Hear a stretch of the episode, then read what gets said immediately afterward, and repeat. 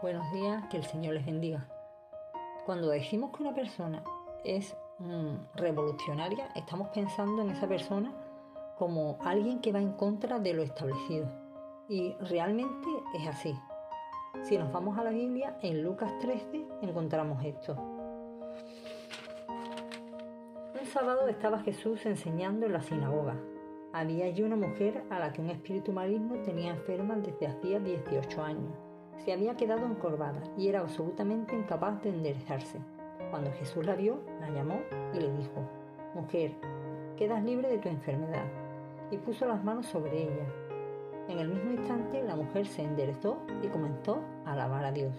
El jefe de la sinagoga, irritado porque Jesús había hecho una curación en sábado, dijo a todos los presentes, Seis días hay para trabajar, venid uno de esos días a que os curen y no precisamente el sábado pero el Señor le respondió, Hipócritas, ¿quién de vosotros no desata su buey o su asno del pesebre y lo lleva a beber aunque sea sábado?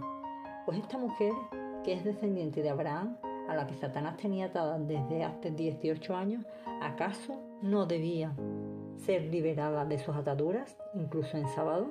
Al decir Jesús esto, todos sus adversarios quedaron avergonzados. Por su parte, el pueblo se alegraba de todas las obras y prodigiosas que él hacía.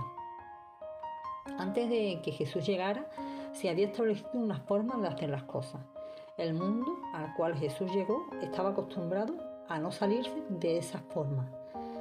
Pero un día llega Jesús y establece una nueva forma de hacer las cosas y dice, oísteis que fue dicho, no matarás, porque el que lo haga será culpable de juicio. Pero yo os digo que cualquiera que se enoje contra su hermano ya es culpable de juicio. Y siguió diciéndole, oíste que fue dicho, ojo por ojo y diente por diente, pero yo os digo que si alguien te hiere en una mejilla, ofrécele también la otra. Además les dijo esto, oíste que fue dicho, amarás a tu prójimo y aborrecerás a tu enemigo, pero yo os digo, amad a vuestros enemigos y bendecid a los que os ultrajan y os persiguen. Cuando Jesús fue acusado injustamente, y fue llevado a juicio. Allí fue condenado, castigado, despreciado y ridiculizado. Y su respuesta a esto, ¿sabe cuál fue? Padre, perdónalos porque no saben lo que hacen. Tal vez en nuestra mente, en nuestras cabezas, pensemos que la forma más apropiada de hacer las cosas hubiera sido esta, contratar a un buen abogado y defender su caso. Seguramente que lo hubiera ganado de esta manera. Pero Jesús no. Y la pregunta es, ¿qué motivo llevó a un hombre inocente a morir por los demás? La respuesta es fácil, el amor incondicional el amor revolucionario. Jesús, siendo inocente, fue a la cruz, murió y al tercer día resucitó para poner en marcha la mayor revolución que el mundo haya conocido. Y todo aquel que le sigue también es un revolucionario, porque donde el mundo dice, si tú me das, yo te doy, el seguidor de Jesús, el seguidor de Cristo dice, yo te doy sin esperar nada a cambio.